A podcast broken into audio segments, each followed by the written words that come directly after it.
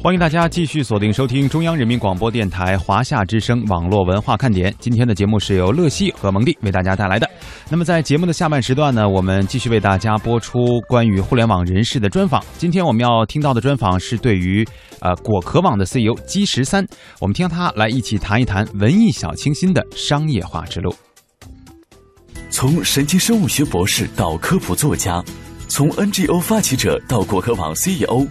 他是温和的江南才子，也是科技圈中的文艺青年。所以那时候就得把这个兴趣变成了一个真正的职业，用生动有趣的方式剥掉科学坚硬的外壳，带着这个初衷而成立的果壳网，有着自己独特的文化。我们曾经找到过一个很好的运营的高管，我们前面都聊得非常好，但是最后分开的时候，那个人说我很擅长看掌纹，然后我就喷了。文艺小清新的气质，让果壳与豆瓣、知乎一起常被视为慢公司。要如何像一个真正的商业公司那样去战斗，成为外界看果壳网的关注点。果壳网本身这个项目也已经盈利了啊，每年营收有几千万，所以本身也还是一个不错的啊商业的模式。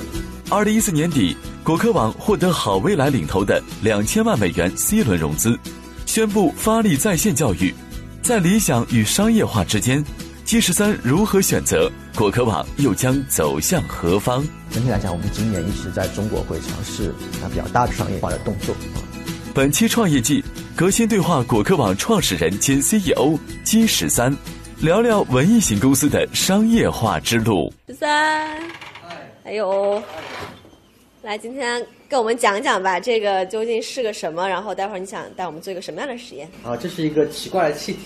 我来演示一下，但是要吸进去。但由于我不会抽烟，我不担保能一次成功了。嗯，先试试。说话声音会变吗？呃，这个其实氦气，用氦气的空气密度呢，要比空气要低很多，所以导致我说话的时候，整个声腔共振的频率跟普通在空气当中不太一样，所以你会听到我的声音啊，是不是尖了很多？G 十三果壳网创始人兼 CEO，神经生物学博士，自2004年开始科学写作，先后曾在十多家媒体开设科学专栏。08年，G 十三发起公益项目科学松鼠会。10年11月，他创办了果壳网，并借此平台推动万有青年会、菠萝科学奖等跨界对话项目。像我知道你刚开始呢是作为一个科学专栏的作家。然后后面自己建立了，跟朋友一块建立一个 NGO，叫呃科学松鼠会。对。到后面又成立了公司，做成果壳网。能说说这一路从兴趣爱好把它做成一个事业，心态上有什么转变吗？嗯，当年我自己搞科研，在生物领域里面搞了十一年的研究。嗯。那后来就觉得说，我可能更想想做一些更广泛的事情，而不是在一个很细的门类里面往里走。所以当时就发现，哎，我原来可以把兴趣跟爱好结合到一起，叫说我来从事科学写作啊，当然大家管它叫科普。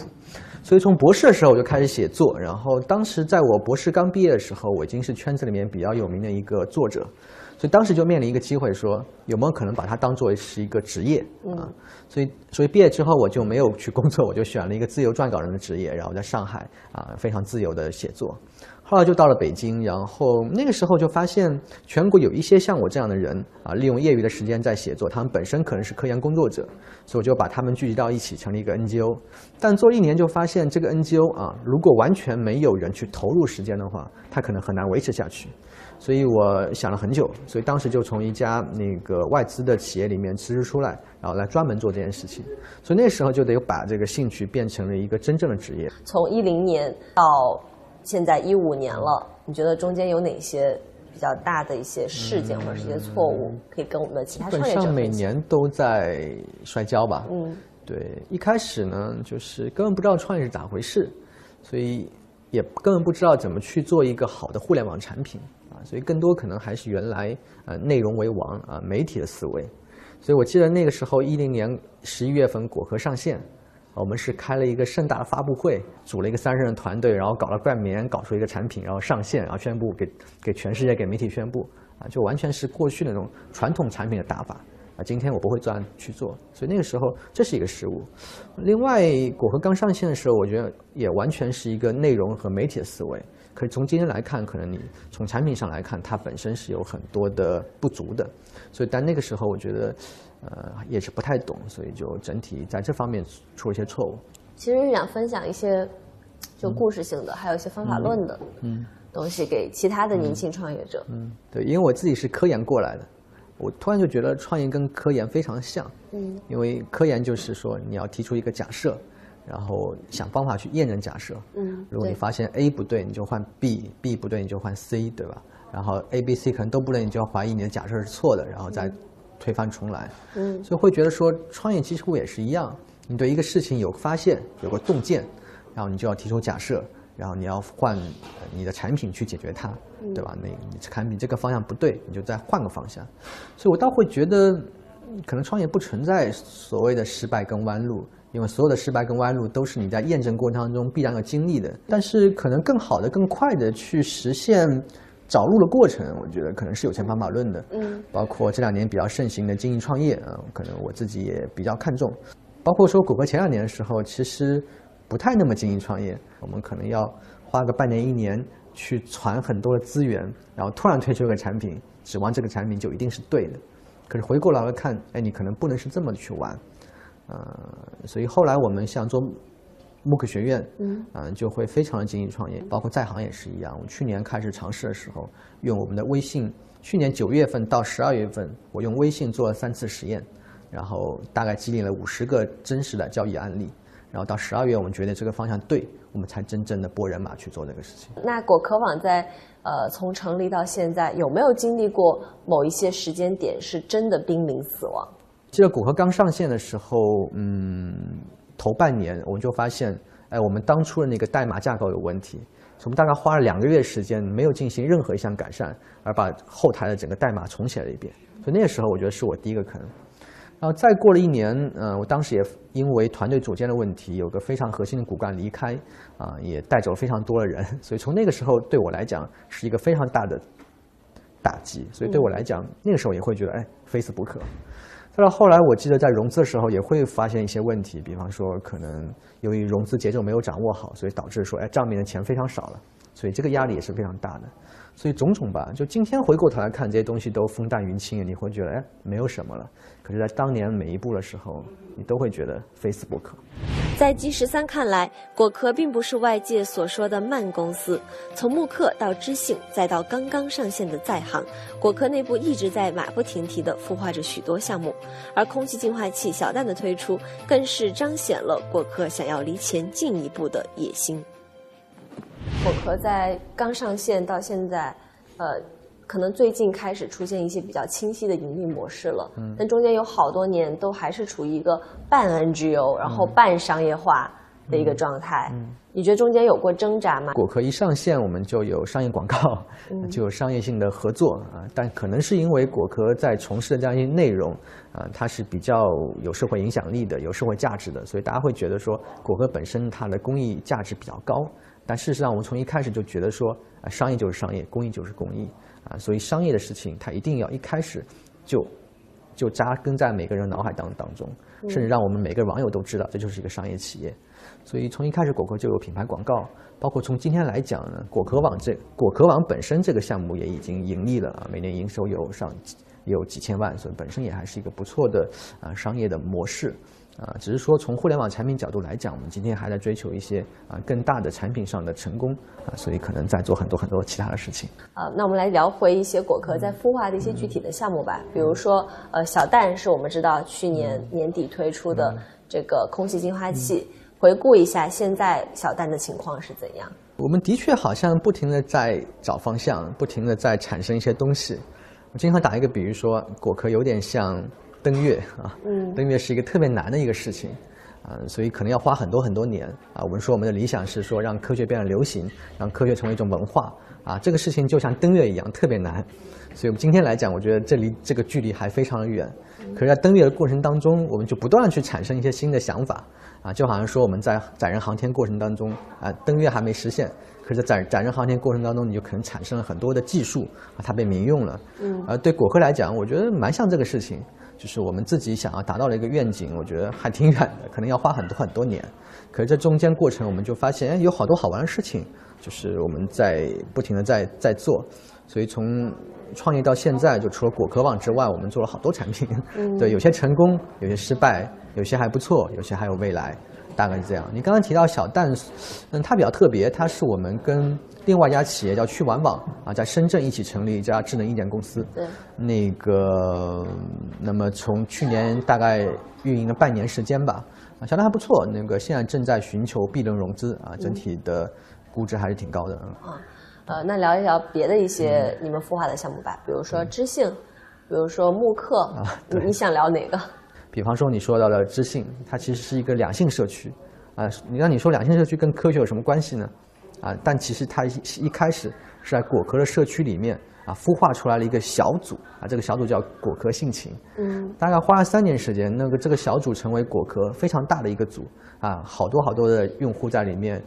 科学的谈性啊，谈性的科学就很有趣，啊，会成为很多很多人午夜扎在那里的一个东西。所以后来我们就决定说，把这个事情要变成一个单独的产品啊，来考虑这个用户这帮用户单独的一些需求。所以从去年夏天的时候就把它摘出来，变成一个单独的产品，叫智信。我们做了那个呃 Web 的网站，做了手机上的应用啊，所以就让它变成一个单独的产品。所以它今天来讲会未来会成长成为一个，我们希望它是一个能够正大光明、弹性的一个最大的社区。那慕课呢？慕课是过去两年我自己花了很大很大精力做一件事情，嗯，因为它可能跟过去我们科学分享这条主线更最搭嘛。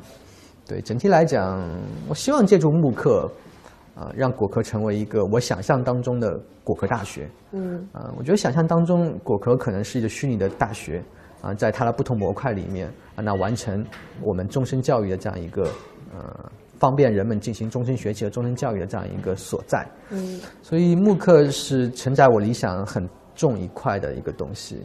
啊，今天啊，果壳网的慕课学院已经是全中国用户可能学习海外的这些在线教育知识啊最最啊庞大的一个社区。那今天我们在这个社区里面，可以自由的学习到全球各地的大概来自一百多个大学的两千门课程。那其中有很大一部分我们已经翻译成了中文啊，同时跟很多海外的大学跟平台形成了合作关系。将来大家可以在我们的平台上直接购买海外的课程，啊，最后拿到他的学分甚至是学历的证明。这是我们。挺想做成一件事情。科技有意思，这句耳熟能详的口号，准确地表达了果壳网的目标与使命，同时也造就了果壳内部轻松而又带着严谨科学精神的独特企业文化。刚刚说到有那么多的内部孵化的项目，能否介绍一下你们是一种什么样的文化，让这些项目得以生存，并且去被鼓励着成长？其实蛮简单的，我们大概会有一定比例的人员和嗯资金，然后来允许大家去尝试。嗯啊，我们每三个月会有一个项目评审的机会啊，说大家如果有什么想法啊，可以当你准备成熟的时候，可以到项目评审会上来提出你的想法。如果大家觉得说你的项目够成熟，就可以给你拨一定的资源去尝试，然后过三个月再来看，哎，是生还是死。有没有一些项目是在刚开始的时候可能寄予厚望，嗯但是最后还是死掉了的？比方说 研究生去年出了一个产品，当时我们会觉得说，呃，女性的健康市场非常大，在女性的健康的整个周期里面，我们会觉得说备孕是一个很好的切入点，所以我们就做了一个帮助女性去管理她备孕的一些事情的一个产品。所以当时其实内部都非常看好，然后市面上其他竞争的产品。当时看起来也不是特别强，但是越往前就会觉得，嗯，的确难度很大，因为它的整体需要调动资源的需求，其实超出我超出整个团队的能力，所以就会需要我个人去花很多的时间去盯这个事情。然后，但我又同时要兼顾其他的项目，而创始创始团队成员可能没有办法，呃，成为一个真正的 leader 去 leader 这个事情。后来我们就只好毅然把它砍掉了。嗯。所以是团队的问题吗？我觉得跟团队，嗯，是整体团队的问题。市场我觉得还是 OK 的，然后产品本身方向我觉得没有问题。对，嗯，那为什么不直接换一波人来做，或者说给他们加？其实人是最难的，嗯，我觉得今天来讲人都是最难的。任何事情只要找到合适的人，其实钱永远不缺。果壳现在在找人的时候，你们是想吸纳什么样的人才？我们可能比较特别，会去比较多的看。科学价值观，比方说，嗯，我们曾经找到过一个很好的运营的高管啊，我们前面都聊得非常好，但是最后分开的时候，那个人说我很擅长看掌纹，我给你们看看吧，然后我就喷了，然后跟 CEO 面面相觑，然后回过头就觉得哎这个人可能不合适，但其实我会觉得说，可能不会在其他公司会有这样的事情，对吧？可能看掌纹看就看了嘛，可是到果壳来讲，他可能就不太容易融入到我们现有的文化里面。对，另外就果壳的人对知识还比较挑。我记得原来有一个产品经理过来，也，已经入职了，也挺好的。然后有一次他就主动要求说：“他说，哎，我对心理学很擅长，我给你们讲讲吧。”啊，大家都听了，然后他就开始讲弗洛伊德什么的。我们就想，哎，这个有点问题。弗洛伊德学说其实在心理学界已经是一百多年前的事情了，所以就觉得，哎，就说这样的东西就会在果壳会受到一些质疑啊，包括有一些以前也请过，哎。呃，HR 的培训可能会上来就跟大家讲什么各种人格划分呐，什么我们就听喷了，对吧？所以这种、这种、这种其实是蛮特别的一种公司文化，呃，也会导致说我们嗯可能有选择会去找到人，但是喜欢的人就会很喜欢果壳这样一种特别的价值观和文化。所以说，果壳在推崇的是说，纯粹的以以绝对严谨的科学的态度来看待万物。嗯，也没有那么夸张了，对，呃，特别是当我们去做不同的产品的时候，其实你要从果壳原有的那个圈子里面再往外走，你要去更加贴近贴近大众的想法，所以这里面其实是存在一种张力的这种把持。嗯，比方说，呃，我们做在线教育的时候，有一个有过一个非常大的争论，因为全球那么多在线教育课程啊，比方说上海交大。当时放了一门课程叫中医赏析，大概这种课程，我们大概花了半年时间去讨论，我们作为平台要不要要不要去收录这门课程？我相信不会有任何一个平台会去做这样的讨论。大概过了半年到一年之后，我们才决定说把它收进来。因为我们是一个平台，我们不应该去排斥这种事情。二零一四年十二月，果壳网宣布完成 C 轮融资，两千万美元的融资金额与超过一亿美元的估值，说明了投资人对于果壳商业模式的认可，但同时也加重了 G 十三肩上对于盈利的压力。宣布发力在线教育的果壳，未来将会走向何方？果壳网在新一轮的融资中的领头的是呃。对，好未来对是一个教育上市公司，对。嗯，就你们当时在在这个 approach 投资人的时候，选择肯定是不止好未来这一家。能说说为什么最后是拿了他们的钱？还是觉得气质比较搭吧。嗯，前后跟他们聊的时间其实蛮长的。他们一开始找我们的时候，其实并不知道我们在做 MOOC，是因为嗯，他们就发现，因为他们的起家是靠着中小学的理科教育，对，而果壳网一直是。可能大学生或者说更长年龄的人在里面谈论理工科科学课程的一些所在，所以他们就觉得，哎，这个年龄上的搭配非常好。他们也发现说，哎，他们很多他们的用户到了大学看果壳，啊，所以这本身非常的 match。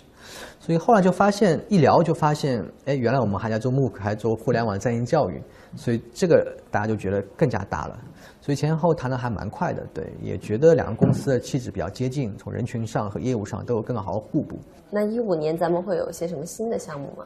一五年，嗯，你知道我刚做了一个产品叫在行，啊，也是觉得挺有趣的一个事情。嗯，它是帮助用户可以在这个平台上约到很多各行各业有意思的牛人，啊，可以跟他们约了在线下喝杯咖啡见面，来学点东西，咨询点东西。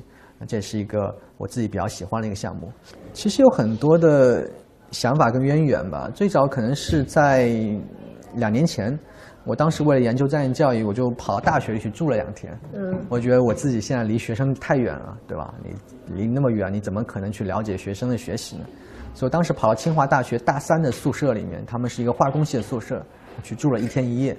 啊，当时跟他们一起吃、一起睡、一起洗澡，然后就发现很多学生其实他并不是不知道怎么学，他根本问题在于说他不知道为什么要学。然后直到去年大概八九月份，哎，突然有一天就觉得，哎，这个事情可以这么来玩，通过人与人这样线上跟线下 O2O 的模式来对接人与人之间的关系，让牛人去帮助年轻人。啊，这里面可能还要去解解决一个价格对等的问题，嗯，啊，把这些问题解决了，哎，我觉得这个需求是有可能被实现的，所以大概是去年八九月份产生这样的想法，但因为那时候也正在融资阶段嘛，所以就没有开始做，然后慢慢慢到去年十二月份才开始真正动手做这个想法。那果壳在做这个事情的时候的盈利模式是什么呢？是从中抽成吗？目前我们没有从抽成，所有的费用都是完全返给行家。嗯，我觉得未来在上面它会有可能衍生出不同的模式出来。嗯，我觉得这里面是有一些交易佣金的可能性存在的。嗯，因为它其实离钱蛮近的，因为它每一单的交易就会直接发生在上面。你怎么样定义这个东西做成功了？这个产品做成功了？那我理解说，我希望做成一个社会化的平民智库，任何人在任何时候，当他需要有一个个性化问题要被解决的时候，他能够从这个平台上快速找一个人，啊，跟他见面，啊，甚至是电话的模式，他去获得这个问题的解决方案。现在的主营业务你是指？嗯，果壳网和慕课学院，嗯，就是科学。和知识教育，OK，这两块是都 break even 了。啊，慕课学院还没有，对，但我们今年会跟一些海外平台在中国尝试商业化的可能性，啊，包括全球最大的慕课平台 Coursera 啊，会跟我们啊，四月八号会跟我们在这边召开一个联合的新闻发布会，啊，他们的 CEO Luke 也会到现场，所以整体来讲，我们今年一直在中国会尝试啊比较大的商业化的动作，嗯。